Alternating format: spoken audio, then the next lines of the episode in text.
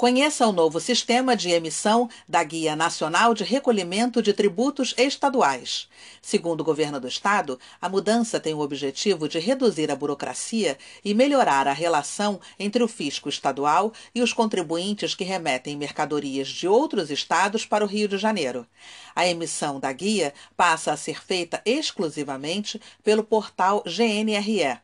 já a emissão do documento de arrecadação do Rio de Janeiro, o DARGE, continua sendo feita pelo portal de pagamentos da Secretaria de Estado de Fazenda, a Cefaz RJ. Acesse o link neste boletim e saiba mais no site da Firjan